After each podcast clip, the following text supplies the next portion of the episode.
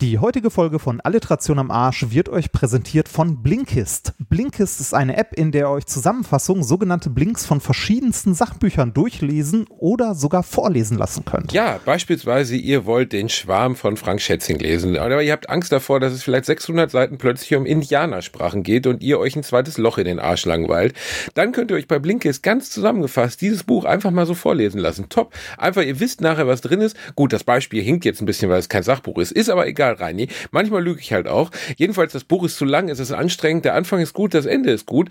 Danach, davor, dazwischen nicht so gut. Egal. Trotzdem netter Typ, hat sich mal bei mir um die Ecke in Unterhose plakatieren lassen. Frank Schätzing, ich bin großer Fan. Abseits dessen, Blinkist, Blinkist, Blinkist. Wir lieben euch. Blinkist. Wenn ihr dann doch mal ein Sachbuch lesen wollt oder vorgelesen bekommen wollt, dann empfehle ich euch Der Drache in meiner Garage von Carl Sagan oder Die Kunst der Wissenschaft, Sinn von Unsinn zu unterscheiden. Die Blinks sind im Durchschnitt ungefähr so 15 Minuten lang und unter blinkist.de slash aaa bekommt ihr als Bonus auch noch einen 25% Gutschein aufs Jahresabo. Außerdem könnt ihr das Ganze sieben Tage lang testen. Die aktuelle Folge wird euch präsentiert von blinkist.de. Gottes Willen, warum bin ich verurteilt, diese Art Literatur zu lesen?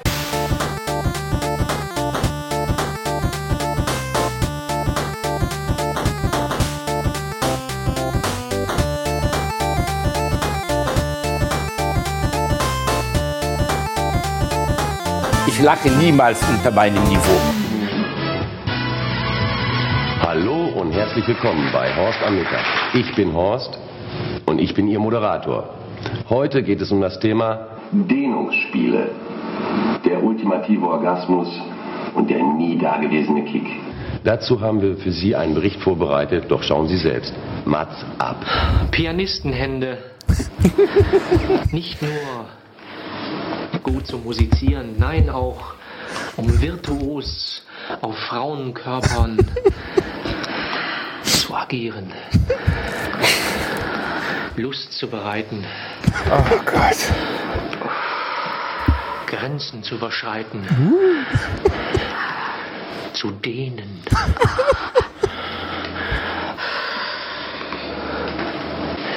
Mein Lieblingsinstrument. Ja, ich weiß, ich weiß. Ich werde eine Sinfonie auf deinem Körper spielen. Ja, lieber Basti, Oh ich werde eine Sinfonie auf deinem Körper spielen.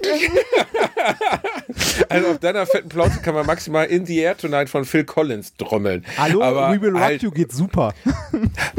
Tam, tam. Ja, Ey, genau. ohne Scheiß, was für eine unfassbare Scheiße Remford, wirklich. Was also denn? allein dieser Typ, hallo, ich bin Horst, das ist die Horst Show.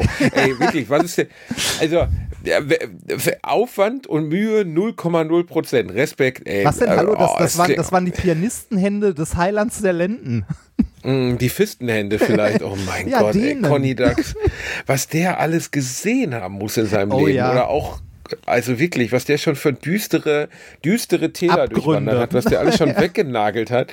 Das ist, also, das ist ja, wir müssten den wirklich mal einladen. Ich meine, er war wirklich ein umgänglicher, herzlicher, netter Typ, als er mir hier diese Sache geschickt hat von dir. Und äh, ich bin mir sicher, da kann man was draus machen. Ja, also eigentlich müssen als wir Gast. das, wenn, wenn wir wieder Live-Shows machen dürfen, oder? Ich meine, es ist ja so, äh, ich habe der, genau, live, Conny Dax live. Das der hat mir schön. die Kanzlerin angefragt, die hatte auch zugesagt, aber ganz ehrlich, Angela gegen Conny, da muss man schon realistisch sein, weißt Ja, du, das, das, da, da haben wir keine Zeit für Mutti. Wenn, dann kommt der Conny zu uns und berichtet uns mal aus seinem bumsreichen Leben. Ich kannte sogar mal über drei Umwege jemanden, der, eine Frau, die äh, Sex mit ihm hatte. oh. Und äh, das sind ja ganz andere, weißt du, ich meine, Frauen, die an uns rantreten, um unsere heißen Körper zu genießen, die haben ja keine Erwartungshaltung. Und danach erst recht sind sie komplett desillusioniert. Aber wenn du so einen Typen hast, der das beruflich macht, dann erwartest du wahrscheinlich auch wirklich, dass der richtig, also sagen wir mal, die Ah, Arschkapelle da- wirklich komplett spielt. Da fragt man sich, ob das dann irgendwann auch Stress ist, ne? So als, äh, als Pornodarsteller, ist das dann nicht irgendwann immer nur Arbeit? Ist das, also kann man, kann man da noch Arbeit und Vergnügen trennen? Ist, weiß ich nicht, Reini, ne? Also ist das äh, vielleicht, also Aber oder hat man vielleicht auch gar keinen Bock privat mehr, weißt du, wenn du dann beruflich acht Stunden am Tag am hart nageln bist. Ich stelle mir das ja so vor, dass der morgens der so eine Stechuhr, seine Stechuhr ist gut, eine, eine, eine eigene Stechuhr, so eine Art Bumsfabrik und dann wird er da so reingeschoben auf der, auf der Sackkarre, äh, holt einfach mal den grobadrigen Bestrafer raus und dann prängelt er da durch und nach acht Stunden dann ist der auch alle und müde. Und dann will der eigentlich nur noch zu Hause sitzen, ich weiß nicht, äh, Glücksrad gucken oder so, gibt's nicht mehr, aber weiß ich nicht, alte, alte VHS-Kassetten von DuckTales oder so sich reinziehen und dann äh, einfach auch schlafen gehen. Vielleicht will der abends gar nicht mehr so. Ja, weiß nicht, vielleicht, vielleicht braucht er es aber auch, dass du immer, ne, wenn es irgendwie äh, abends im Schlafzimmer romantisch wird, brauchst du halt, dass irgendjemands äh, Licht, Kamera ab und so brüllt. Oder du stellst Leute ein, die sich da hinstellen. Vielleicht kannst du nicht mehr unbeobachtet. Ach so, das könnte natürlich auch sein, dass der keinen mehr hochkriegt, wenn keiner zuschaut. Genau Ja. das Gegenteil, was sonst normale Menschen äh, eilt, die dann, es gibt so, äh, habe ich schon mal von erzählt, Big Brother Ulf. Kennst du noch Big Brother Ulf? Nein. Also Was der war bei, sagen wir Big mal Brother so, Ulf. Big Brother Ulf, Big Brother Ulf ist, ähm, also ich meine, Big Brother hat ja so manche Kreatur ausgespien, also so manchen äh, menschlichen Makel in die Öffentlichkeit gebracht. Und Big Brother Ulf ist sicherlich unter den Top 5 der schlimmsten Leute, die jemals bei Big Brother waren. Du kannst ihn mal googeln, gib mal Big Brother Ulf ein. Ulf ist so ein ist so ein Typ, den sie, ähm, glaube ich, vor der Assi-Disco äh, als als Türsteher würden sie sagen, du bist zu unseriös, dich wollen der, wir hier in nicht. Der wievielten, in der wievielten Staffel waren das? Oh, Reini, Alter, keine Ahnung. Ich habe wirklich nur die erste Big Staffel Big Brother Ulf, gesehen. Der, der so eine, so Aber eine, du siehst ihn, ne? Dieser braun gebrannter mit so einer Wurzelbürste auf dem Kopf. So ein richtiger Assi. Also wirklich selbst für diesen Bereich ein richtiger Assi. Und ähm, äh, einfach einfach in jeder Hinsicht unangenehmer Mensch. Man muss es realistisch sehen. Und Big Brother Ulf ähm, hat danach äh, so ein paar, wie alle Big Brother Teilnehmer, ein paar Versuche äh, begonnen, irgendwie ins seriöse Fach zu wechseln. Also Staffel irgendwie eine CD aufgenommen und so übrigens. Quatsch. Ist auch schon wieder ewig ja, her. das ne? heißt, also das keine heißt Ahnung, drei, wo die jetzt sind. äh, das heißt drei Staffeln, nachdem es äh, komplett irrelevant wurde. Äh, Richtig, genau. Ja. Also drei Staffeln nach der ersten, Ja, genau. äh, wo es eigentlich schon keinen mehr interessiert hat. Aber äh, trotzdem, der war da. Und von dem gibt es zwei, drei äh, Versuche in dieser Art, so wie nennt man das, so Home-Pornografie, also so, so, so Amateur-Porno. Ah. Also Big Brother Ulf besucht eine scharfe Alte. Und ähm, davon habe ich einmal von einem Freund geschickt bekommen. Das ist wirklich, wirklich das unangenehm. Also in der langen Geschichte von unangenehmer Pornografie, die ich in meinem Leben wahrscheinlich gesehen habe, ist das das Unangenehmste. Ah, kennst du Sachsen-Paule?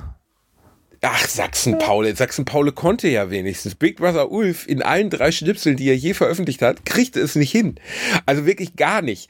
Und das, was ich gesehen habe, da fuhrwerkte diese arme Frau an seinem äh, sehr zusammengezogenen kleinen Pillemann rum und meinte, du bist geil, komm, du bist geil, geil. Und dann, aber wirklich so nach zehn Minuten des unangenehmen Kamera draufhaltens, wie es überhaupt nicht läuft, sagt er dann wirklich original, ich, warte, ich versuche es nachzumachen. Äh, Kacke. Ja, aber auch, damit, auch damit eine, endet dieser Film. Äh, Kacke. aber auch eine, eine Situation, in die, ich schlimm. nicht, in die ich nicht kommen wollen würde. Ne? Also so, äh, ich stelle mir das sehr unangenehm vor, so ne, mit äh, irgendwie 20 Kameras auf meinen riesigen Schwanz gerichtet. Das ist nicht so, nicht so das, ja, was Reini, ich ich meine, die müssen ja bei dir IMAX-Format holen. Weißt Ja, du, das, ja, was sie sonst nehmen, den Himalaya zu Google filmen oder das Amazonas, der, genau, die müssen das mit dem Hubble-Teleskop, müssen sie überhaupt um den Das Scale deines falsche Richtung. Ist egal. Nein, aber dieses, also das muss ich dir mal schicken. Wir müssen mal gucken, wenn wir das, vielleicht könnten wir das ja sogar diesen Ausschnitt, also nur dieses Du bist geil und er dann so, äh, Kacke. Ja, Das, also, wenn- vielleicht können wir das findest- hinten an diese es Folge findest- dran packen. Wenn es findest, immer her damit. Das können wir auch mal als Intro Wir haben ja, nehmen. Ja, das wäre, aber ich meine, wir haben ja ähm, äh, letzte, letzte Mal große Rückmeldung zu Yoko Ono bekommen, obwohl ich im Nachhinein bekennen muss, es war fake. Ja, das, Yoko haben uns ja mehrere Leute echt. geschickt. Ne? Also die, Aber also, warte jetzt, ja, Vorsicht. nur so halb. also das ist ne? ja der Witz. Es war ja eben nicht fake. Also da habe ich auch gedacht, ach scheiße, wie, war wirklich fake? Nein, nein. Das, was fake an diesem Video war, also Ja. dieses äh, äh, äh, äh, was sie da macht, ist komplett legit. Das hat sie alles wirklich so in, einer Vernissage in gemacht. einer Kunstperformance, wo es um, um einer- Töne und so ging.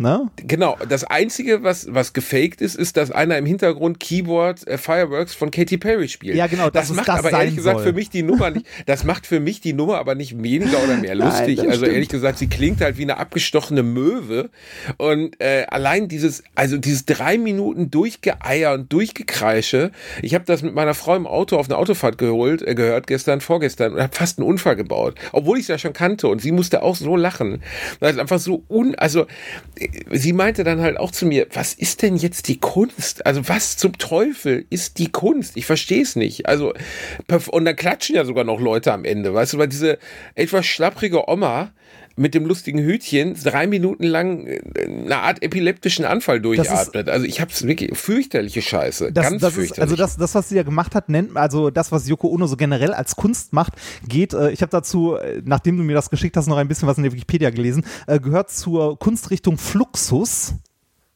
Ja. Flux, Fluxus? Fluxus nicht äh, Sodbrennen? Nee, nee, nee. Also, Nee, das also, ist Reflux. Äh, da- Ja, Reflux. genau. Das, also Fluxus ist einfach nur Fließen. Äh, andere Vertreter, äh, ne, also andere namhafte Avantgarde-Künstler, wie die Wikipedia sagt, sind unter anderem sowas wie Joseph Beuys. Also der, der Fett in der Ah, Ecke geschmiert der Fetteckenmann, genau. Ja, genau. Das- Wobei der ja auch wirklich was konnte, so Ja, theoretisch ja, zumindest. ja, der, ich glaube, dass viele, also viele äh, so Künstler, die, äh, wo, wo man als normaler Mensch daneben nur mit dem Kopf schüttelt und sich so denkt, so, ey, der hat fünf, der, der hat fünf Eimer Farbe an die Wand geworfen, danach dagegen gepisst und gesagt, das ist irgendwie das Spektrum von Urin oder so, ne? Das, also, wo, wo man wirklich nur mit dem Kopf schüttelt, das sind alle, also, so- nein, vielleicht nicht alles, aber zum größten also zum Großteil sind das Menschen, die tatsächlich ähm, äh, also auch handwerklich sehr begabt sind und wirklich auch toll malen können und so weiter und so weiter, wirklich künstlerisch begabt sind, die aber in ihrer Kunst in Anführungszeichen so weit fortgeschritten sind, dass man es nicht mehr versteht, weil es total, also ja, da hat's also, ken- kennst, kennst du das, wenn, wenn man irgendwie, wenn man sich so eine Glühbirne anguckt, ne? Die leuchtet und wird immer heller und immer heller und immer heller und irgendwann macht's puff und dann ist, ne, das ist in deinem Kopf passiert, glaube ich. Das, da ist irgendwann dunkel durchgebrannt. geworden. Du meinst einfach Leute, die durchgebrannt sind. Nee, keine Ahnung. Also Picasso hat auch nicht nur schöne Sachen gemalt und äh, der konnte aber auch gegenständlich malen oder so. Bei anderen Leuten, also bei Yoko Ono habe ich einfach noch nie einen Beweis dafür gesehen, dass die in irgendeiner Weise irgendeine Art von erhaltenswerter Kunst erschaffen hat. Also die steht halt irgendwo in der Fußgängerzone und stöhnt sich einen ab. Vielleicht- also einfach äh, Performance-Kunst ist halt oft schon immer sehr schwierig. Ich habe dir doch mal von Milo Moiré erzählt, die öfters in der Bildzeitung auftaucht. Wenn du als Künstlerin dein Hauptforum die Bildzeitung ist, dann weißt du schon, ist nicht gut. Das ist eine sehr, sehr, sehr stark operierte arabischstämmige Französin Ja, mein oder Gott, sowas. jeder wie er mag, aber Nee, nee, warte, jetzt kommt's gleich. Habe ich dir nie erzählt, was die macht? äh, weiß ich nicht. So, also, Moiré, die tritt immer nackt, also sie war das letzte Mal, die ist wirklich gut gebaut, aber natürlich nichts mehr echt, also äh, riesige Hupen und riesige Lippen und alles ein bisschen, ne, also könnte man, muss zum Sondermüll irgendwie in 40 Jahren, aber trotzdem ein nettes Mädchen bestimmen und die schiebt sich farbgefüllte Eier in ihren Uterus Ah. oder in ihre Vagina und ähm, was ist das für eine Reaktion, Remford? Wirklich. Äh, ja, man, ah, also, das- bis gerade hat es mich interessiert, ins- aber in- jetzt inspiriert, ah. inspiriert von der einen oder anderen Ping-Pong-Show. Ich kann ja nicht genau sagen, woher es kommt. Jedenfalls schiebt die sich diese Eier unten rein und hockt sich dann auf, also in der Öffentlichkeit komplett nackt über so ein riesiges Plakat und kackt diese Eier da drauf. Und, ähm, oder, oder, nee, kackt, sondern wie soll man es nennen? Also gebärt. Gebärt diese Eier. Und äh, die Bildzeitung hat da viele, viele sehr ertragreiche Berichte drüber gemacht, ohne natürlich explizit was zu zeigen, weil es ja eine Zeitung ist. Aber da habe ich schon gedacht, ja, das ist, das ist Kunst, da kann ich connecten. Das verstehe ich. Ja, das, das ist ist- inhaltlich für mich auch schlüssig und nachvollziehbar. Ah, Wenn du das jetzt machen würdest in der Öffentlichkeit, wäre ich sofort dabei. Ja, aber bei, bei, bei Kunst ist das ja häufig so, ne, also äh, gute Bilder malen und so, ne, das, das, das können halt sehr, sehr viele Leute. Und das, was äh, für, äh, für viele Leute ja Kunst auch ausmacht, ist, dass dich das bewegt, wenn du es dir anguckst oder wenn du es erlebst oder sonst was. Ne? Natürlich ist da eine Menge abgedrehte Scheiße bei, ne?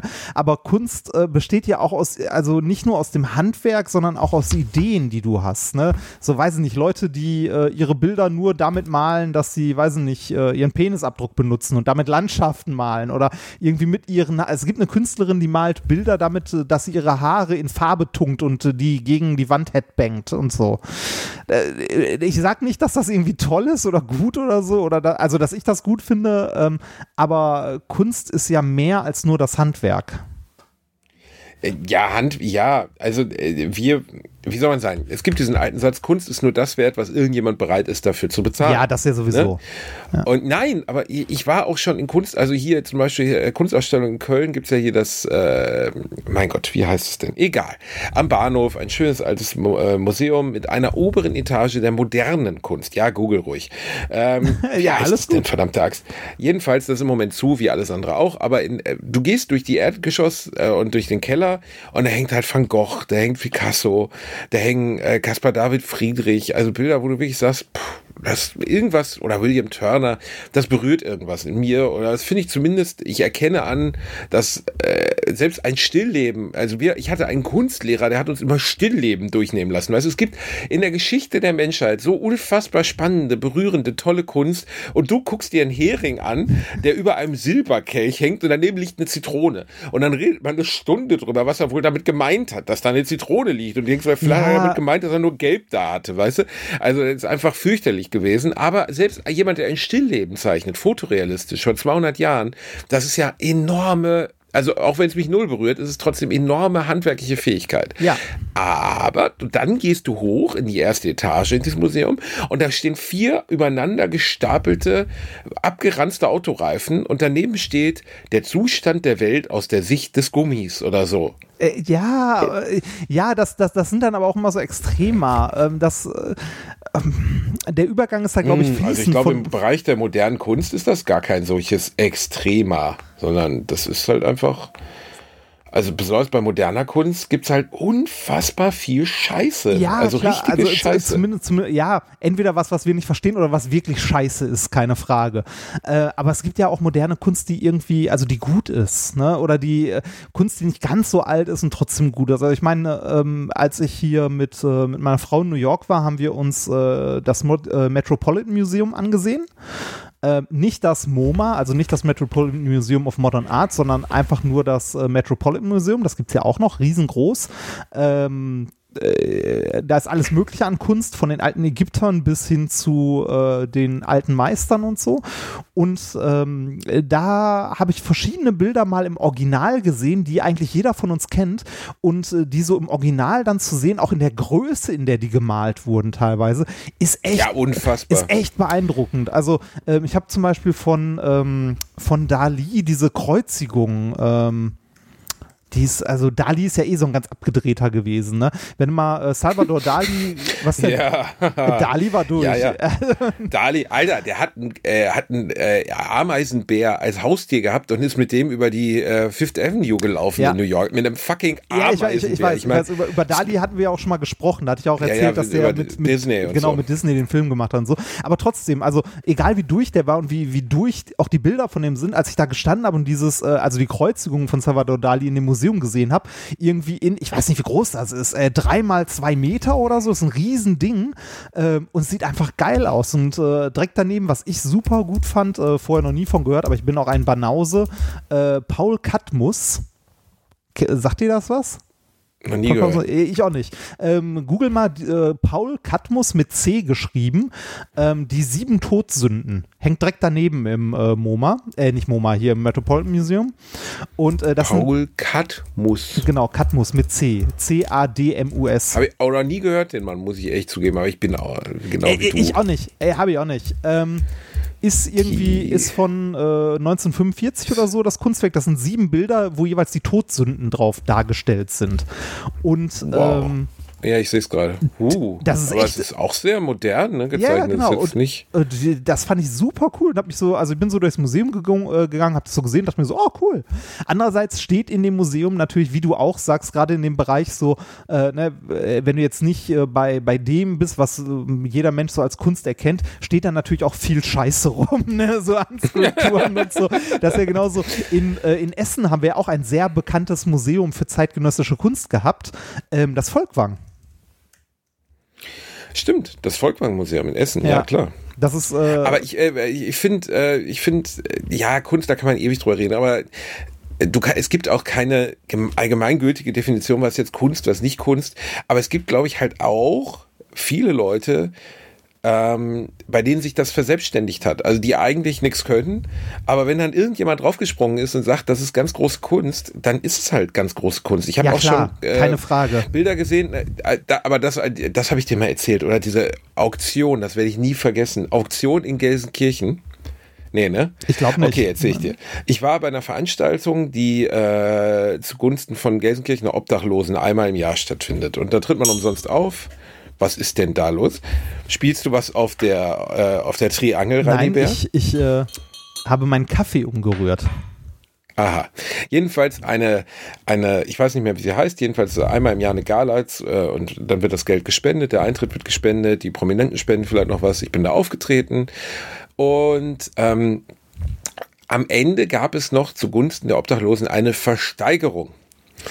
Ähm, und das war einer der, un also manchmal gibt es ja so Momente im Leben, bei denen man wirklich äh, das gesamte Körpergefühl durch Scham ersetzt wird. Kennst du das? Also so, als würdest du jetzt einfach gerade äh, nackt weiß ich nicht, vor allen Mädels, die du jemals gut fandest, einfach nackt mit vollgekackter Hose sitzen. Weißt du, wo du einfach daneben sitzt und selbst ich würde mich jetzt für dich schämen. Beispiel. Ja. Käme Also- komisches Beispiel, aber du verstehst Ja, ja, ich verstehe, ich ne? verstehe, worauf du hinaus willst. Ja, ja, ja, ja. Okay. Also, ähm, und dort war eine Gelsenkirchener Künstlerin, die hatte ein paar ihrer Bilder zur Auktion mitgebracht. 800 Menschen im Saal. Und äh, das erste Bild war, kein Scherz, eine komplett weiße Leinwand mit einem schwarzen Kreis drauf. Ja. Ungefähr einen Meter groß, einfach ein schwarzer Kreis. Und dann der, der Organisator, Organisa- Organisator dieser Veranstaltung sagte dann, oh, da haben wir jetzt was, Frau Anke Behrensen, äh, bla bla, also wieder so eine Frau mit Doppel- und Dreifachnamen. Was haben sich denn dabei? Und sie sagt, ja, das ist, äh, das ist äh, also äh, eine Verdeutlichung der, der äh, Schöpfungsgeschichte, aber auch des Kreislaufs der Natur, bla bla. Sie redet und plötzlich brüllt einer im Publikum, das ist ein schwatter Kreis. Und jetzt kommt der unangenehmste Teil der ganzen Nummer. Er meint so, dann eröffnen wir mal ganz, ganz mutig mit 1000 Euro. Und schweigen. Genau. Und dann passierte das, was wir gerade gemacht haben. Wirklich einfach komplettes Schweigen. Also wirklich gar nichts. Und dann nur so atmen im Publikum. Frau, Frau Müller, Müller, Peters Behrensen wurde langsam etwas nervös. Auch der Auktionator wurde nervös, merkte dann, okay, wir müssen in die andere Richtung auktionieren. Nicht wie bei normalerweise, wir starten beim Euro und landen bei 5000 und gehen hoch. Sondern diese, sondern äh, ey, diese umgekehrte Auktionstyp. Ne? Wus, wusstest, umgekehrt. wusstest du, dass sich äh, Mathematiker darüber Gedanken machen, also und Wirtschaftsingenieure und so, wie man Auktionen gestaltet? Dafür gab es. Kann ich bitte kurz die Geschichte Ja, Entschuldigung, dafür gab es einen Nobelpreis dieses Jahr. Ist egal. Ist So. mir egal. Dann sagt er 800. Okay, 700, 400, 200. Und dann brüllt einer im Publikum, ich nehm's nur 20. Verkauft an den, an den ernsthaft? ersten rein. Kein Scheiß. Okay, das ist Oh bitter. Gott. Das ist richtig Oh, das bitter. war so schlimm. Und ich saß da, ich dachte so, in Gottes Namen, ey, vielleicht, warum hätten wir nicht einfach so für Obdachlose sammeln können? Weißt du, es wäre besser gewesen, da wäre mehr bei rumgekommen, als bei Frau Müller-Peters Behrensen drei, äh, äh, äh, schwarzen Kreis auf weißem Grund. Das war so unangenehm, Aber weißt du, war so eine Arztgattin, die meint, sie könnte malen, Ja. die aber keiner kennt und die dann in den, an den Start geht, einfach mal zu sagen, jetzt äh, Startgebot 1000 Euro. Ja, Ey, ähm, ich, ich, äh, ich kenne das aber auch von, äh, von Bekannten ähm, und über mehrere engen Bekannten, die irgendwie auch so in der Kunstrichtung beruflich unterwegs sind. Ähm, da, da ist das halt so, ne? da, da fängst du mit einem Bild an, sagst du so, ja, äh, pff, da kleben wir mal ein Preisschild dran, 4000 Euro. Ne? Da verkaufst du nichts von, aber wenn du mal eins verkaufst, ne?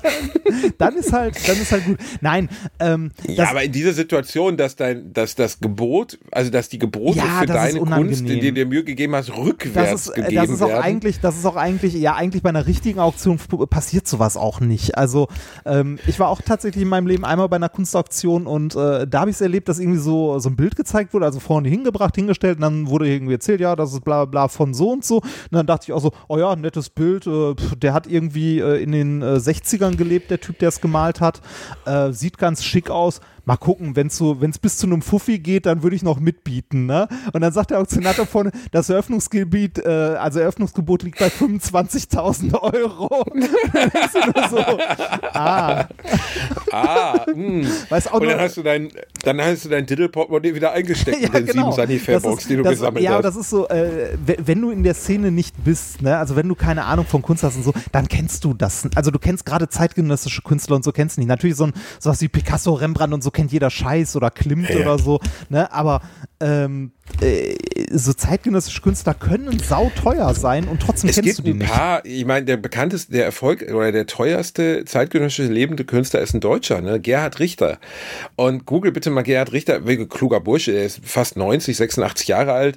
Boden, also eigentlich glaube ich, ähm, äh, kein, also nein, aber äh, nee. Also bei aller Liebe, ey, ohne Scheiß, ey, kannst du mir viel von erzählen, wie viel Kun ja, kannst du mir viel von erzählen, was da alles dran Kunst ist. Am Ende sieht es ehrlich gesagt alles aus, als wenn einer einfach Leinwand auf die Farbe geklatscht hat, äh, Farbe auf die Leinwand geklatscht hat und halt unfassbare Ah, Summen, warte also mal, 100, hat der- 200 Millionen Euro für ein ich, Bild. Ich, ich sehe ich seh hier gerade, ja, der hat aber auch geile Bilder. Ähm, ne, also ja, aber da sind auch eine Menge bei, die Ja. einfach aussehen wie cool, also wie, ne, hier, mir, mir ist der Farbeimer umgefallen. Nee, äh, da sind auch ein paar geile bei. Aber wo ich gerade ein Bild von ihm sehe, das so, äh, so aussieht, als ob irgendwie, äh, als ob ein Kind äh, Legosteine äh, in Wildfarbkombination Ja, ja. Hat der das, äh, das, das Fenster? hast du gesehen in New York, ne? Äh, nee, das habe ich in New York tatsächlich nicht gesehen. Ähm, aber hat der Typ das Fenster im Kölner Dom auch gestaltet? Da hat, Ja, doch eins der ja. Fenster neu gestaltet. Ah, das wäre, okay. Und da gab es direkt Herz, weil das gefiel den Katholiken dann doch nicht so gut und so. Ja, einfach nur ich weiß war. nur, dass der. Ja, also ich weiß nur, dass der, ähm, ich Oh ja, bin über tatsächlich. 37 Verbindungen, habe ich ein bisschen, nee, ich habe keine Verbindung zu Gerhard Richter, aber es gab letztes Jahr einen Film, der von einem Freund von mir äh, tonal betreut wurde, also der hat die, den Ton gemacht, ähm, äh, der leider in Deutschland komplett abgekackt ist, Werk ohne Namen, einer der Fol Folgefilme von Florian von Henkel von Donnersmark, äh, äh, der, der äh, das Leben der anderen gemacht hat, das den Auslands-Oscar Ah. bekommen hat. Und seit er das Leben der anderen gemacht hat, hat leider gar nichts mehr funktioniert. Und dann hat er sich vorgenommen, er erzählt die Lebensgeschichte von Gerhard Richter. Ähm, der eine wohl sehr bewegte Lebensgeschichte hatte. Also Verwandte von ihm sind im KZ gestorben. Äh, der hat, äh, also ich weiß nicht viel über Gerhard Richters Lebensgeschichte, aber der hat auf jeden Fall ein sehr bewegtes Leben gelebt. Und jetzt kommt's, ungefähr drei oder vier Wochen bevor der Film dann in die Promo ging, vor zwei, zweieinhalb Jahren, hat Gerhard Richter gesagt, ja, ich habe den Film jetzt mal gesehen und der gefällt mir aber gar nicht, also möchte ich nicht, dass der über mich ist. Oh, schön. Und, und äh, ich lehne die Inhalte dieses Films komplett ab. Und da hat der Florian Enkel von Donnersmark, glaube ich, in dem Moment gedacht, fick mein Leben. Und wie kriegen wir die Nummer denn jetzt rausgerissen? Weil das ist so, weißt du, keine Ahnung. Du drehst halt, also jetzt Beispiel, du drehst einen Film über Abraham Lincoln und einen Tag vorher heißt es, darf aber nicht der amerikanische Präsident vorkommen, das Weiße Haus und Abraham Lincoln Ja, auch aber nicht. klärt man sowas Das ist- nicht vorher? ja, es gab wohl vorher eine Klärung, aber da hat sich der Richter dann kurz, also es gab wohl keine schriftliche Klärung. Der hat sich wohl auch sehr lange Zeit gelassen, sich mit dem Film zu beschäftigen. Der Ursprungsschnitt des Films waren irgendwie sechs Stunden oder so. Und ähm, das ist dann äh, leider nicht gut gelaufen, weil kurz zum Beginn der Promo für diesen Film gab es halt im Spiegel, Stern etc. hunderte von, von äh, zumindest Einsatzzitaten von Gerhard Richter, der sagte, ich lehne diesen Film ab und der hat mit mir nichts zu tun. Das war natürlich promotechnisch für diesen Film der, die absolute Vollatombombe. Also du kannst kein Biopic drehen, wo der Betreffende, über den das Biopic ist, dann einen Tag vorher sagt, nee, will ich nicht mehr und ist scheiße. Ähm, hat ihm nicht gut getan. Dem Film. Der war ein riesengroß angekündigt und ist, glaube ich, mit 120, 150.000 Zuschauern. Also Ah, schwierig. äh, wo wir jetzt von einem Film, äh, keinem Studentenprojekt sprechen, sondern von einem Film, der aber Millionen gekostet Ja. hat. Ähm, ich würde, ich beneide niemanden, Regisseure und so. Ich finde, das ist ein Horrorjob. Ich meine, wir haben schon mal darüber gesprochen, Peter Jackson. Völlig egal, wie Herr der Ringe geworden ist. Ja, Glück, dass der Film gut geworden ist. Aber stell dir mal vor, du hast die Verantwortung für Herr der Ringe 1 bis 3. ja, das, äh, also Reini, das, Alter, wir beide sind überfordert, wenn wir drei Ankündigungen von DHL bekommen, dass heute drei zu drei verschiedenen Zeitpunkten Pakete kommen. Und dann stell dir mal vor, du hast ein Budget von, weiß ich nicht, 500 Millionen Dollar, Aber- 7000 Mitarbeiter Aber ist- und du musst als Regisseur sagen, ja, dieser Org hat einen grünen Fuß. Alter. Was das für eine Verantwortung ist als Regisseur, das ist ja unvorstellbar. Und manchmal ist es halt auch so, dass Filme so über Budget gehen, weil ein Regisseur es nicht schafft, die zusammenzuhalten, äh, dass einfach ein ganz komplettes Studio in den Arsch fährt. Bestes Beispiel Heaven's Gate 1980 mit Chris Christopherson, habe ich nie gesehen, das ist ein war Western. das nicht eine Sekte? Äh, West Ja, gab's auch, lustigerweise. Das ist auch nicht gut geendet. Die haben sich, glaube ich, alle umgebracht. Aber der Film hieß Heaven's Gate. Ich glaube, der war sogar noch vor der Sekte. Ja. 1980. Michael Ja. Cimino hat den, glaube ich, damals gedreht. Heaven's Gate war in den Und, 2000ern oder so, ne? Nee, in den, hä? Okay. Äh, 90ern? Nee, äh, Heaven's Gate ist tatsächlich 74 gegründet worden. Ernsthaft? Ja. Die haben, eine, die haben den Film, obwohl er mit der Sekte nichts zu tun hat, so genannt, obwohl die Sekte sich um. Egal, vergiss Ja, es. ist egal. Jedenfalls, Heaven's Gate hat damals, glaube ich, 80 Millionen, 90 Millionen Dollar gekostet und hat 300.000 eingespielt und hat einfach das komplette Studio weggefickt. Also die waren halt einfach, mussten alle Leute entlassen, war Feierabend. Das ist einer der bekanntesten Filme, die, ähm, sagen wir mal, ein Studio komplett ruiniert haben.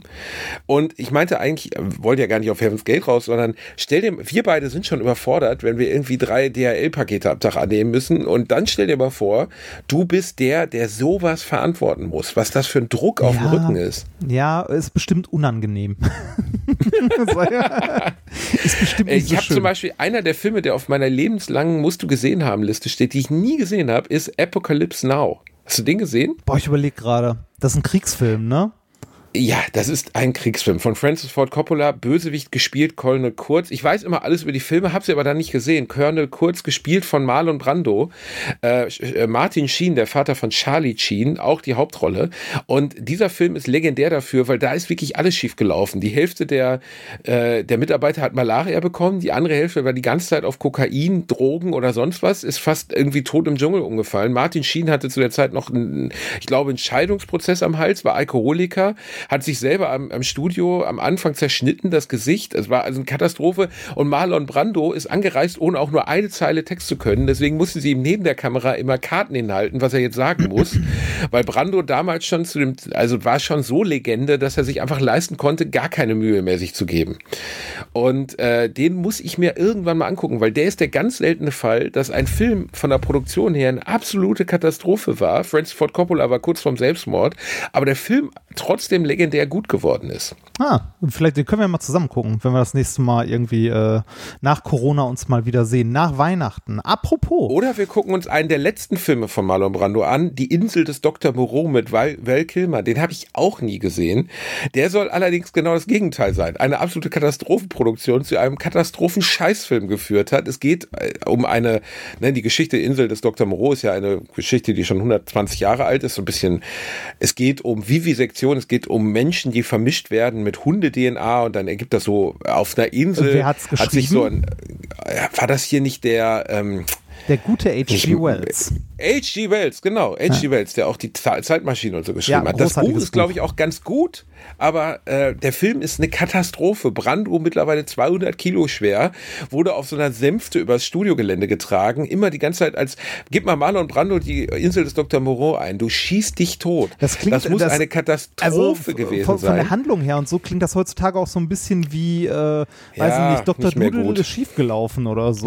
ja, Das, also Menschen werden getrennt, also er züchtet sich so eine Armee aus Menschhunden und er ist aber dann, äh, hat die ganze Zeit so einen kleinen Doppelgänger dabei, ist so ein weißgespickter Gott. Fettsack, der sich halt über die Insel tragen lässt. Den muss man sich wirklich mal angucken. Ich habe mir mal eine 10 Minuten Zusammenfassung bei YouTube gegeben und habe schon sehr intensiv gelacht.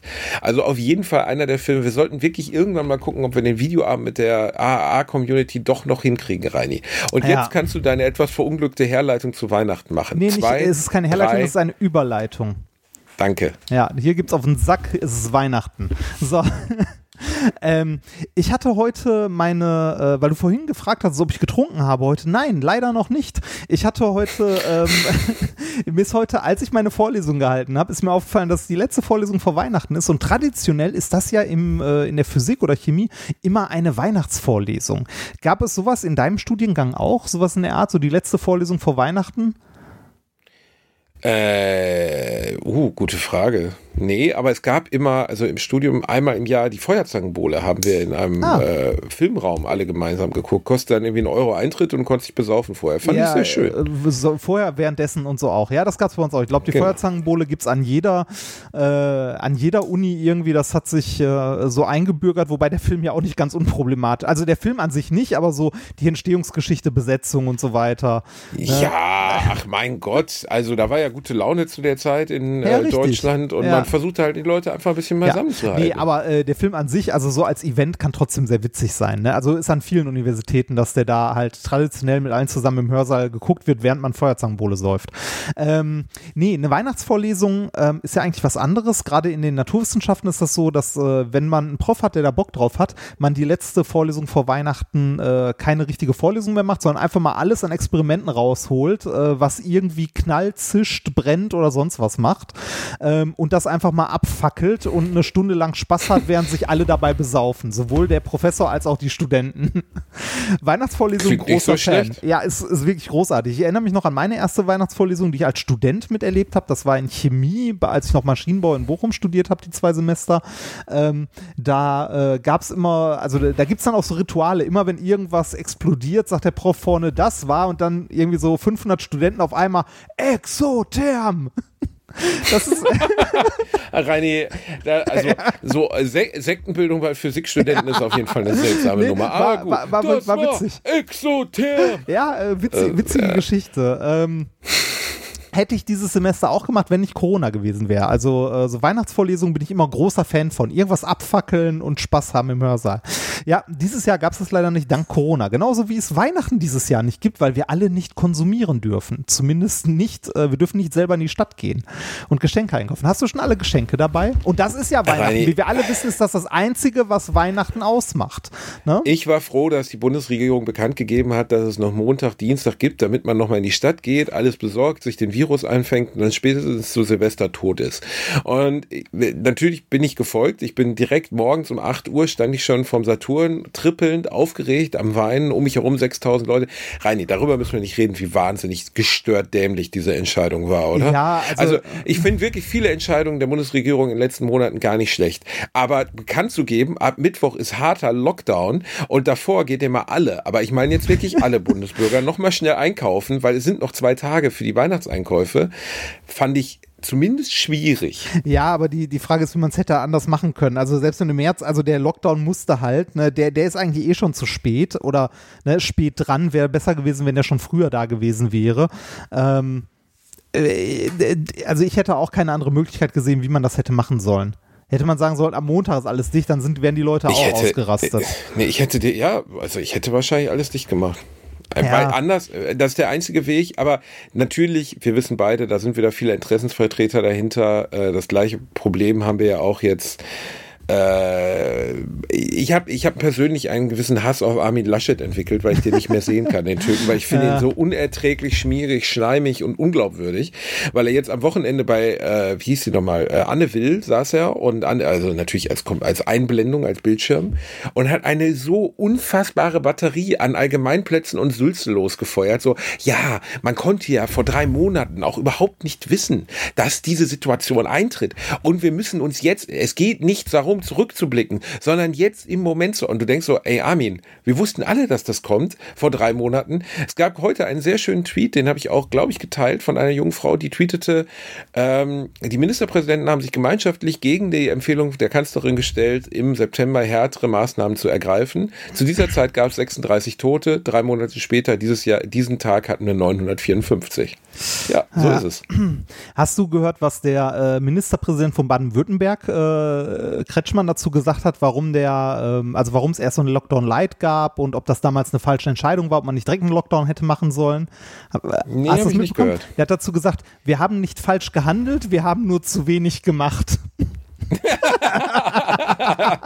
Naja, also ich sage ganz ehrlich, Mailand oder Barcelona, Hauptsache Italien. Ne? Ja, das ist nun mal wir so. haben nicht falsch also gehandelt, wir allein haben der Satz, viel gemacht. Ja. Es ist großartig. Das man muss den Sand in den Kopf stecken, Reinhard. Das Ja, sind so, genau, man muss den also Sand in den wenn, Kopf stecken. Wenn, wenn dumme Fußballer, wenn dumme Fußballerzitate schon nicht mehr so dumm sind wie das, was die Politiker sagen. Kretschmann ist ja eigentlich kein Blöder. Ja, wir haben nicht genug getan, aber wir haben zu wenig gemacht, ist natürlich. Äh, äh, wir was haben nicht falsch gehandelt, wir haben nur zu wenig gemacht. Ja, ah, ich, äh, ich verstehe, also ich finde als Bürger, man kann es auch verstehen, es sind verdammt viele, es sind verdammt viele verschiedene Bedürfnisse in Einklang zu bringen bei so einer ja, ja. Situation. Das ist nicht einfach, keine so. Frage. Ja, aber, aber äh, es gab von Drosten ja schon im März oder im April, und er war nicht alleine damit, eine ganz klare, also hat die heute Show ja geteilt, das habe ich dann auch geteilt, äh, eine ganz klare Ansage, was wird im November mit einer nicht äh, darauf vorbereiteten Bevölkerung passieren. Der hat wirklich acht Vorhersagen gemacht und alle acht Vorhersagen sind seit April eingetreten. Ja. Und es ist nun mal nicht, wir haben nicht März 2020, wo niemand wusste, was heißt Corona und welche Auswirkungen hat das auf uns, sondern wir haben nun mal Dezember 2020 und wir wussten ganz genau, was heißt Corona und was kann passieren und was bedeutet zweite Welle. Das- und offensichtlich haben wir es trotzdem nicht geschissen bekommen. Das Schlimme ist ja, dass, ähm, ne, also jetzt ist ja der, der Impfstoff in Aussicht und so weiter, aber trotzdem, das wird ja nicht, also äh, wer glaubt, dass wir damit Mitte nächsten Jahres jetzt fertig sind, das ist auch massiv naiv. Also ähm, äh, selbst wenn wir einen Impfstoff haben, der wirksam ist, ne, allein die Logistik, ausreichende Teile der Bevölkerung zu impfen und so weiter, also das wird uns noch mindestens ein halbes Jahr beschäftigen, wenn nicht länger, der ganze Scheiß. Also Ganz ich, sicher. ich bin, Ähm, ich bin mal gespannt, wie es weitergeht. Und äh, Heini, übrigens, das ist die letzte Folge vor Heiligabend. ja, ne? deshalb wollte ich ja auf Weihnachten zu sprechen kommen. Ja, komm mit deiner Scheiße. So, komm her. Ja, ich Komm habe doch, ich hab doch, Komm, hallo, komm. ich hab doch gesagt Weihnachten. Wie wird denn Weihnachten bei dir sein? nicht Äh, Setzt du dich auf deine BASF-Rohre und guckst dir an, wie es brennt? Oder Erst- was erstmal- machst du an erstmal Heiligabend, gucke ich, Reini erstmal gucke ich, ob nächsten Sonntag vier Fackeln brennen bei der BASF, weil bis jetzt hat es immer ganz gut gepasst. Es gab in der Woche zu dem Advent hin immer einen Tag, wo eine, zwei oder drei Fackeln gebrannt haben. Also von den Notfallfackeln. Allein, dass du da hockst und danach guckst, du hast sie doch nicht Na, mehr ich, ich gucke guck gelegentlich mal aus dem Fenster, die sind halt hier schon sehr präsent. Ne? ähm, das, äh, ansonsten, ich werde Weihnachten mit meiner Liebsten äh, zu Hause verbringen und wahrscheinlich werden wir, äh, weiß ich nicht, äh, irgendwie was, was Nettes essen, einen Film gucken und äh, wahrscheinlich relativ. und dann wird gebumst. ja, das auch. Und dann wird, Oh. äh, nee, wir werden wahrscheinlich relativ viel zocken über die Feiertage. Also ich habe äh, Cyberpunk angefangen. Ach, Reini, ey, mach mich doch nicht so neidisch, Was denn? Mein, meine Frau wird die wahrscheinlich die meiste Zeit Overwatch spielen und äh, Wir, meine Frau hat mir vorhin gestanden, dass, äh, dass mit uns, also als wir letztens zu viert Super Mario Party gespielt haben, wo du und deine Frau ja dabei waren, waren die schlimmsten zwei Stunden des Jahres für sie. Also, das wird nichts mehr mit der Zockerbeziehung, habe ich das Gefühl bei uns beiden. Tja, also, du hast wirklich großes Glück, Reini. also wir, wir werden wahrscheinlich die meiste, also wir bleiben auf jeden Fall zu Hause, wir gehen keine Verwandten besuchen, also meine Eltern äh, hat es schon vor Corona dahin gerafft, ähm, aber was denn? Ja, ist doch so. Also, Reinhard, ohne Scheiß. Also, man muss ja nicht übertrieben tränendrüsig sein, aber zu sagen, meine Eltern hat vor Corona schon dahin gerafft. Ja, mein- Alter. meine Eltern sind vor Corona schon gestorben. Ähm, so, das, so kann man das sagen. Ja, bitte. Und äh, alle anderen Verwandten von mir will ich entweder nicht sehen oder. Also so, ich, ich glaube, Oh. nee, mal ganz ehrlich, ich glaube, meine meisten Onkel und Tanten sind auch schon tot. Wir sind halt so eine überalterte Familie gewesen. Ne? Ich, erinnere, ich erinnere mich, ich erinnere Du mich hast noch an. wenigstens deine Ruhe, Ein, Reinhard. ein Onkel, ich erinnere mich noch an einen Onkel von mir, der, äh, der hatte Lungenkrebs, hat einen Großteil seiner Lunge verloren, hat danach weiter geraucht und äh, er hat's durchgezogen, ne? Wie, und er ähm, lebt noch? Äh, Nein, nein, nein, natürlich nicht mehr. Also der hat halt weiter geraucht, obwohl er einen Teil seiner Lunge verloren hat. Ähm, aber äh, also ich hatte tatsächlich auch ein paar tragische Fälle noch in meiner Familie. Also irgendwie eine meiner Tanten äh, ist tatsächlich bei einer Herz-OP umgekommen. Ähm, also ne, passiert ja auch mal, ne? Also OPs, auch, also, ja, auch wenn man denkt, so neue Herzklappe ist nicht so schlimm, aber die hat's halt nicht überlebt. Passiert halt auch. Was ein bisschen unangenehm für meinen Vater war, war, dass seine Schwester gestorben ist und meine Mutter äh, zwei Wochen später exakt die gleiche OP hatte. Das war unangenehm. Oh. Ja, Oh, das aber dann doch, das erhöht den Spannungsfaktor. ja, das war, das war nicht so geil. Also war für uns alle nicht so schön. Aber ähm, nee, tatsächlich, also ein Großteil meiner älteren Verwandtschaft ist tatsächlich äh, nicht mehr unter den Lebenden und äh, meine restliche Verwandtschaft, also so meine Geschwister und so im Ruhrgebiet, äh, die gehe ich halt nicht besuchen. Also wir, wir treffen uns nicht, weil wir äh, schlau genug sind, dass äh, wir nicht unnötig viele Kontakte haben wollen. Weil ich meine, wir sind fünf Geschwister. Ich weiß gar nicht, was man überhaupt darf. Ne? Also wer sich überhaupt treffen, äh, treffen darf, wobei das ja auch bescheuert ist, weil im privaten Rahmen kann es ja eh niemand kontrollieren. Ähm, wenn ich mich mit meinen vier Geschwistern treffen würde, mit deren Kindern, Hallo, mit das deren 5 Gigahertz, das 5G-Netz. Die Kanzlerin kann jetzt schon das in die Wohnung 5G-Netz reingucken. wird noch gebraucht, um weiter Corona zu verbreiten. So, Ach so, ähm, sind die damit gerade so noch so ja, beschäftigt? das ist, ja, ja, das, das dauert, das dauert, das dauert. Ähm, also, wie gesagt, also ich werde natürlich nicht meine Verwandtschaft besuchen fahren. Ich fahre nicht einmal quer durch Deutschland, um dann irgendwie äh, eine halbe ja Stunde mit meinen sehen, Geschwistern, Reini. meinen Geschwistern zusammenzusitzen. Außerdem, Nee, nee. Ähm, Die wollen das doch gar nicht wahrscheinlich. Nee, außerdem meine, äh, meine Geschwister sind eh, also zum Großteil ähm, äh, wahrscheinlich eh Familiär beschäftigt. eingebunden. Ja, nicht nur familiär, sondern eine meiner Schwestern ist Altenpflegerin, die wird wahrscheinlich arbeiten, weil Ach, halt traumhaft. Notstand ist, ne? Und äh, mein anderer Bruder, also einer meiner anderen Brüder ist Erzieher, der wird eventuell auch arbeiten. Ne? Also äh, ich würde die super gerne besuchen. Ich habe meine Geschwister auch schon lange nicht mehr gesehen, aber das muss jetzt halt nicht sein. Ne? Und äh, wenn es nicht sein muss, dann kann man halt auch Weihnachten äh, mal ausfallen lassen. Ne? Nur weil da irgendwie äh, irgendeine historische Person mal Geburtstag hatte und das ein kulturelles Fest ist, müssen wir ja nicht. Historische Person. Als wenn wir über scheiß Napoleon Bonaparte reden würden. Jesus rein. Ja, ist das so? Ja, Jesus. Jesus, Das nicht äh, das- irgendeiner ist der. Oh, oh, oh, oh. Heute sind wir aber auf Rabatz gebürstet. Willst du dann noch ein paar Mohammed-Karikaturen zeigen? Nein, ohne Scheiß. mal ganz- du kannst nicht Jesus das sagen. Der hat immerhin alles erfunden. Äh, nein, hat er nicht. Nicht? Hat er nicht? Ja, doch, zum Teil. Das war ja irgendwie ein, ein Drittel Gott. Das war, Ein Drittelgott, genau, ein Drittelgott. Das, nein, mal ganz ehrlich, also äh, ich habe auch die, die Maßnahmen schon, also als darüber gesprochen wurde, oh, wir müssen die Maßnahmen verschärfen, aber um Weihnachten rum, die Familie treffen, da müssen wir dann Ausnahmen machen, weil es ja ein christliches Fest und wir sind ja hier eine christliche Nation, bla bla bla. Da denke ich mir so, ey, fickt euch doch alle, seid doch nicht so dumm.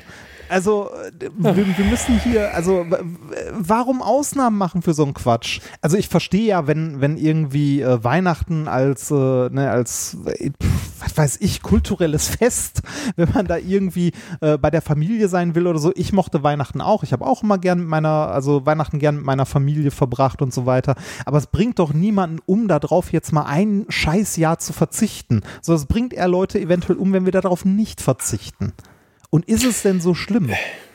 Ja, Rabatt Harald Lesch. Natürlich ist es nicht so schlimm, das wissen wir beide, aber du weißt doch, dass ein Mensch ist ein kluges Wesen, 100 Menschen sind eine dumme Herde Kühe, so ist es nun mal. Und äh, sobald der Mensch auch nur annähernd das Gefühl hat, er könnte benachteiligt werden oder ihm wird was weggenommen, da geht aber direkt die Lampe an, das sag ich dir aber. Ich, ich, hätte, ich, ich hätte jetzt eher sowas gesagt wie, ne, ein Mensch ist intelligent, viele Menschen wählen die CDU, CSU. Aber Rani, also Jesus beleidigt, CDU, CSU, was kann da noch kommen für diese Weihnachtsfolge? das, Ähm, beschreib mir doch jetzt mal, was wird denn im Hause Remford gegessen an Weihnachten? äh, ich war wahrscheinlich Schinken. Wir werden uns einen schönen Schinken hier hinstellen und den über die Tage aufschneiden. Das wird Weihnachten. Wie so eine Art Parmaschinken? ja, sowas oder? in der Art. An sowas dachte ich. Das fände ich schön. Also, Ja, aber hey, einfach einen rohen, kalten Schinken essen? ja, ist doch toll. Bist du Obelix? Nein, da muss doch, es muss doch einen zeremoniellen Anlass geben. Es muss doch ein Gericht um 18, 19, 20 Uhr erst bei- wird die Bescherung äh, gemacht. Man geht noch in die Online-Kirche. Natürlich, vielleicht- wir gehen alle in den Vielleicht, Online-Gottesdienst. vielleicht bestellen wir Pizza, weiß ich nicht. Äh, also, wir, wir, also wir feiern das hier tatsächlich eh, also wirklich nicht so groß. Bei meinen Eltern damals war Weihnachten immer sehr traditionell und so. Da war das tatsächlich so. Ne? Man ist in die Kirche gegangen, äh, da war ich auch noch Messdiener und so. Und dann in der Zeit hat mein Vater gekocht, weil der keinen Bock hatte auf Kirche. Und ähm, Aber ne? ich dachte, der wäre auch christlich. Ja, war er auch. Der war meiner Mutter zuliebe, glaube ich, sehr christlich. Aber auch so ein bisschen.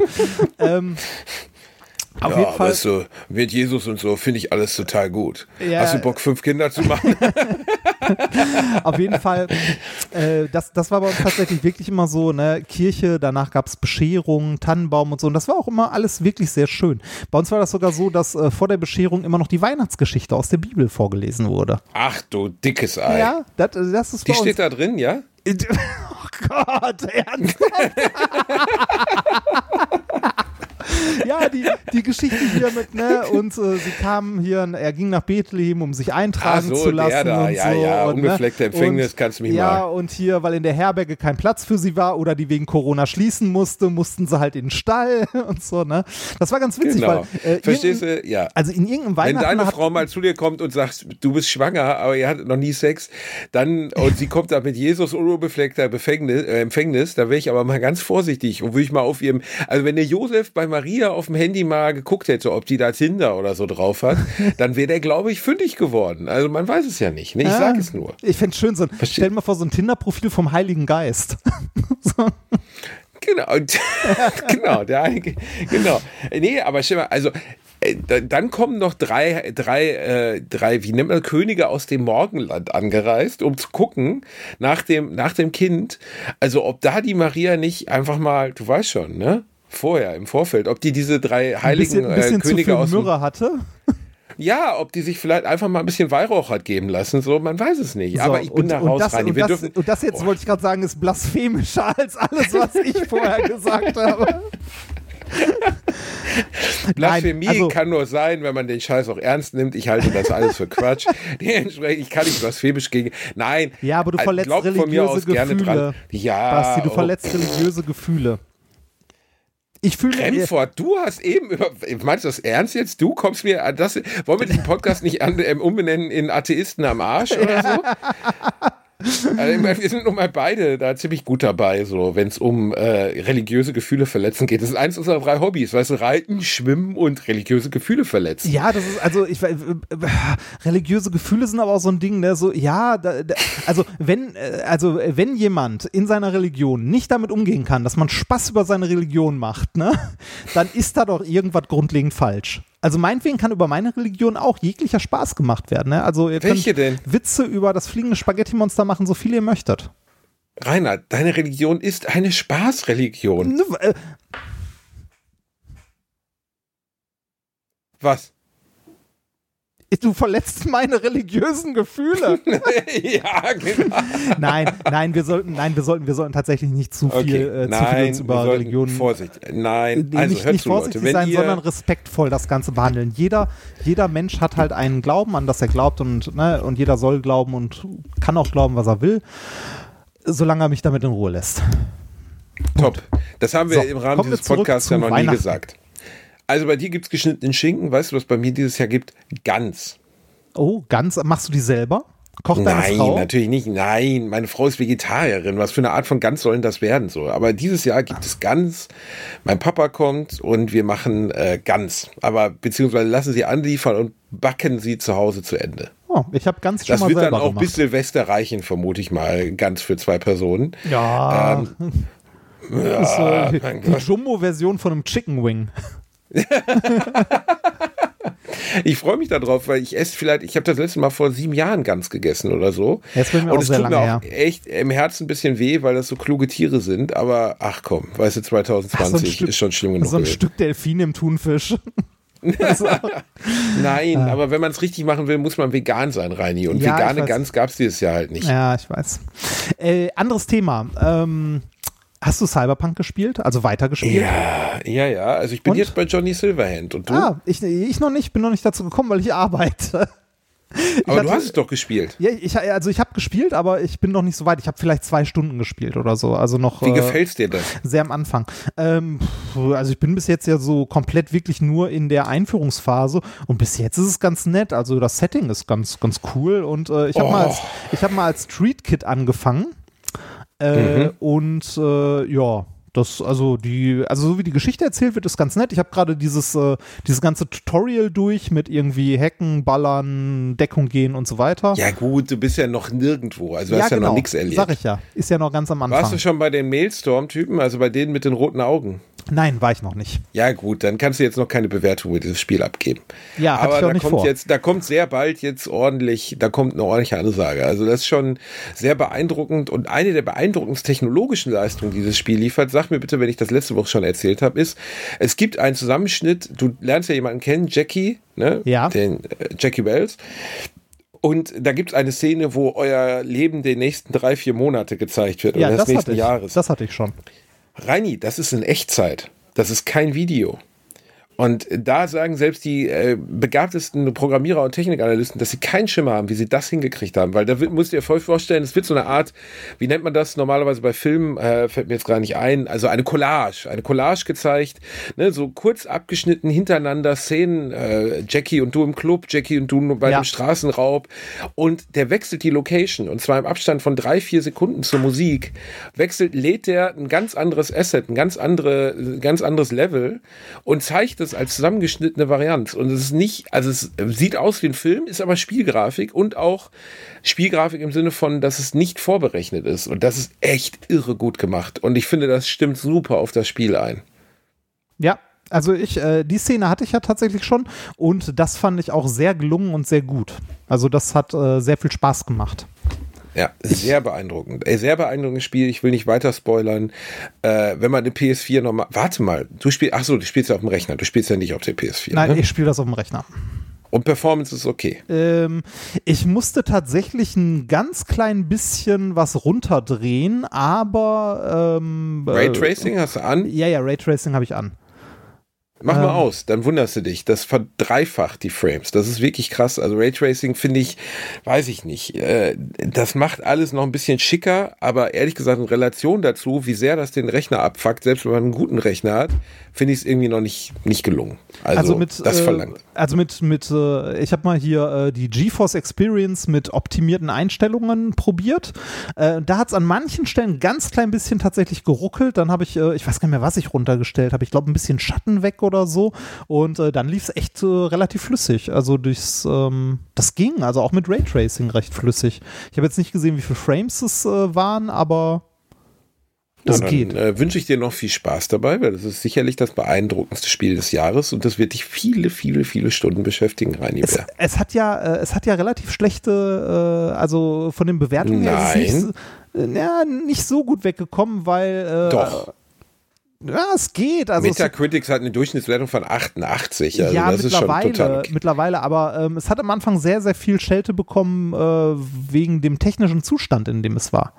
Ja, die, besonders die Performance auf der PS4, Standard PS4, wenn ihr die zu Hause habt, dann holt euch das Spiel nicht.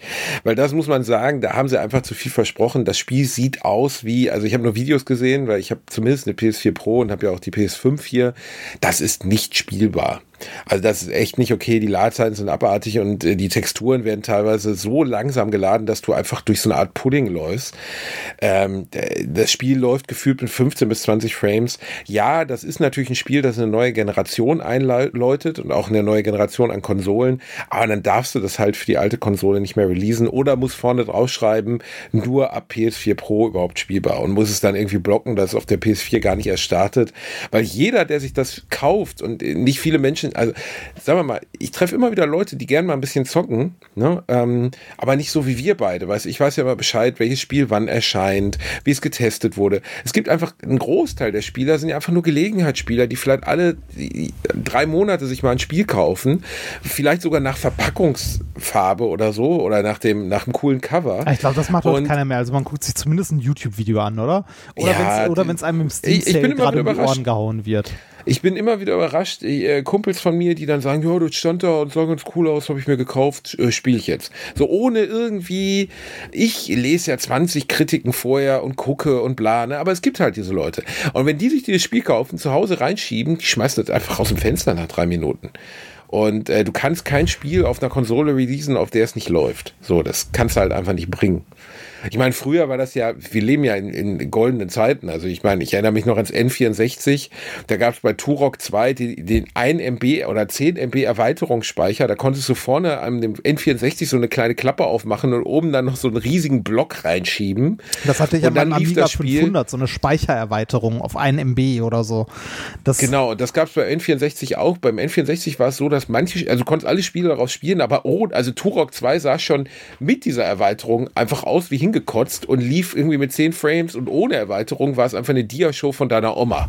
Ja. Also unerträglich. Aber früher hat man sowas alles stillschweigend hingenommen, weil man diese Erwartungshaltung nicht hatte. Ne? Ja, wir, wir haben heute aber auch, äh, also das ist das gleiche, das gleiche Phänomen wie Netflix und die Serien, hast du bei den Spielen ja auch. Es gibt einfach zu viel.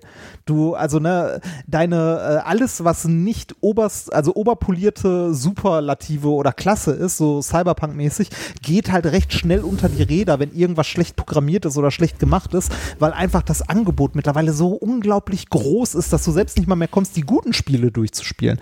Ich habe Last of Us 2 immer noch nicht durch, weil meine Playstation seit dem Umzug immer noch nicht wieder aufgebaut ist. Du Unwürdiger. Ja, das stimmt, Überangebot, aber das gilt ja in allen Lebensbereichen. Ne? Also das ist ja bei Nahrung, bei Fernsehen, bei Internet, bei, also äh, das ist, glaube ich, eine der großen Herausforderungen, die die Jugend unserer äh, unsere Jugend, also jetzt die, die jetzt vielleicht 13, 14 sind, ähm, mit auf den Weg kriegen müssen, dieses selektiv Sachen zu genießen. Weißt du, früher gab es halt, keine Ahnung, es gab halt vier Fernsehsendungen für Kinder. Es gab, Und über die haben auf dem Ahnung, Schulhof also- alle geredet, ne?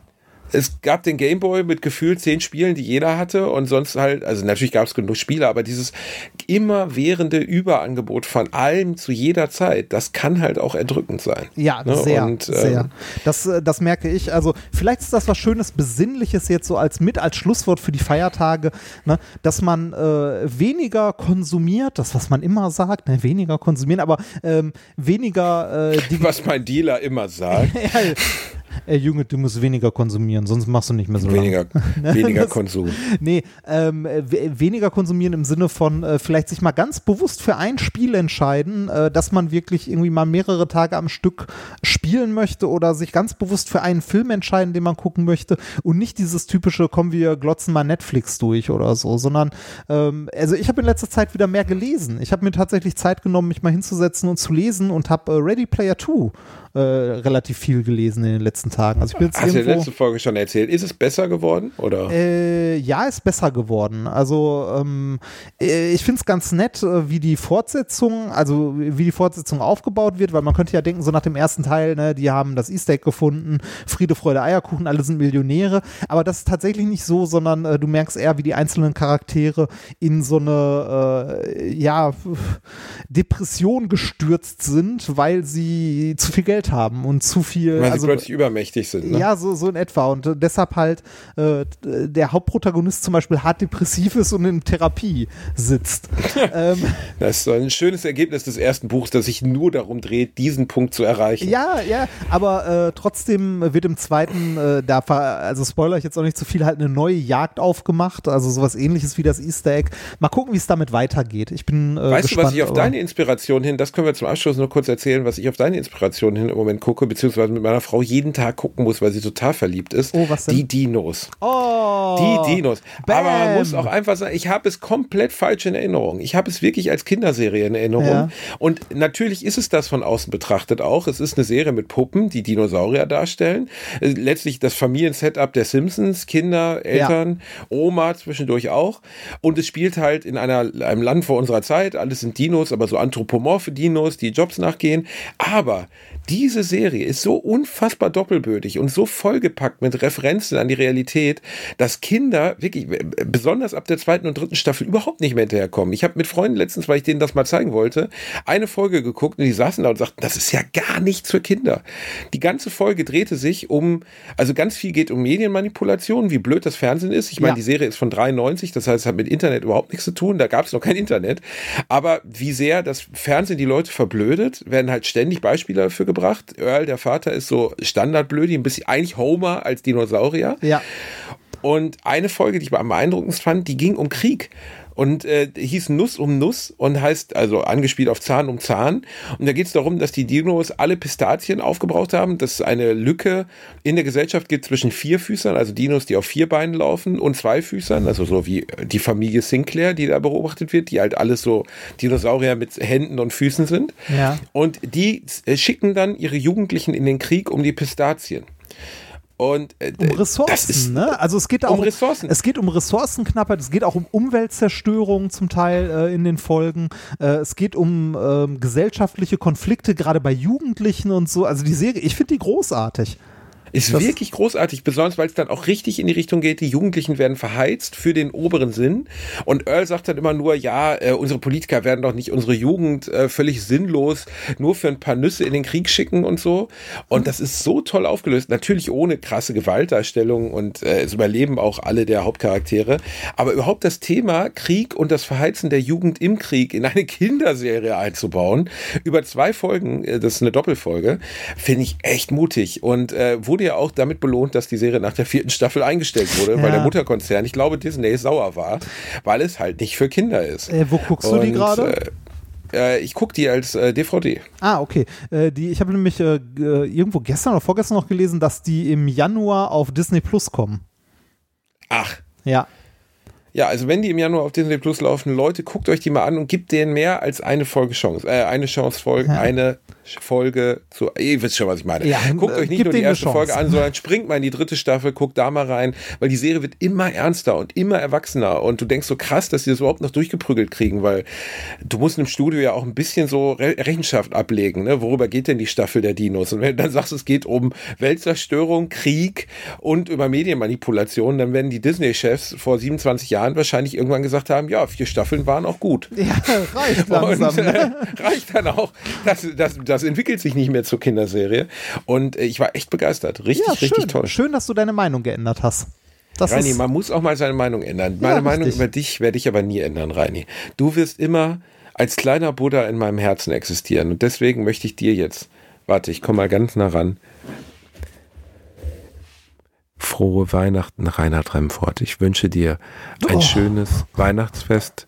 Ich wünsche dir, dass du mit deiner besten und Oh. liebsten gemeinsam ihr euch vielleicht nackt ein paar Kügelchen an die Körperöffnungen hängt, euch äh, in äh, eine Lichterkette einrollt und dann wilden heißen Sex habt, während die Dean Martin Weihnachtsplatte läuft.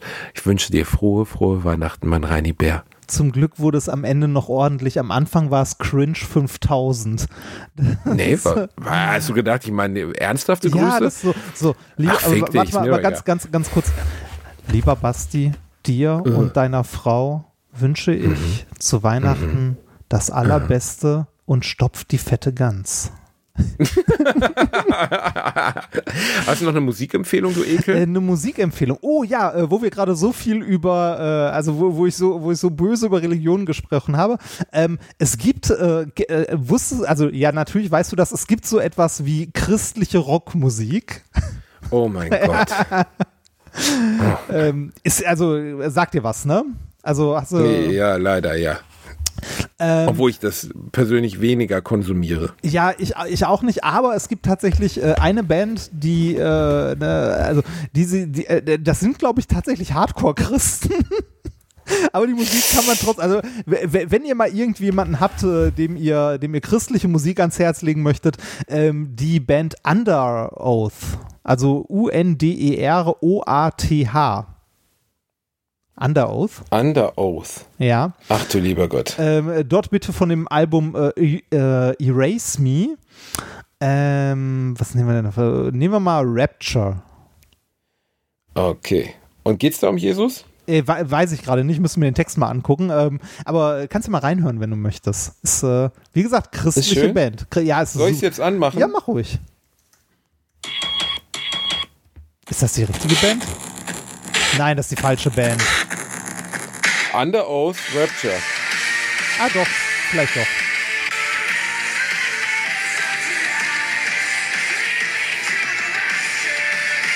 Aha. Vielleicht nicht das beste Lied.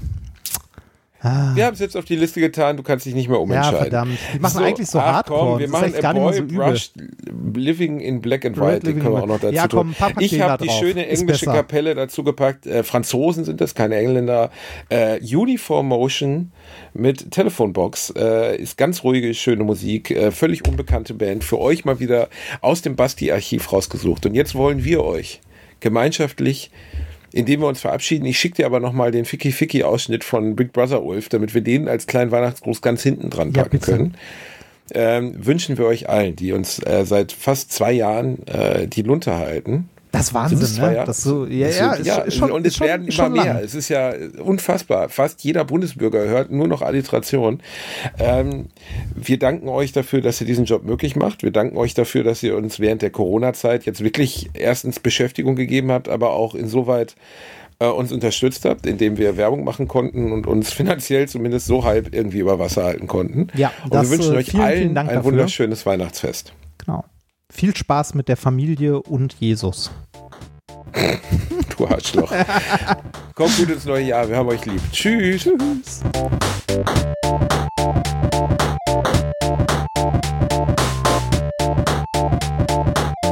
Ich habe gelacht, aber unter meinem Niveau.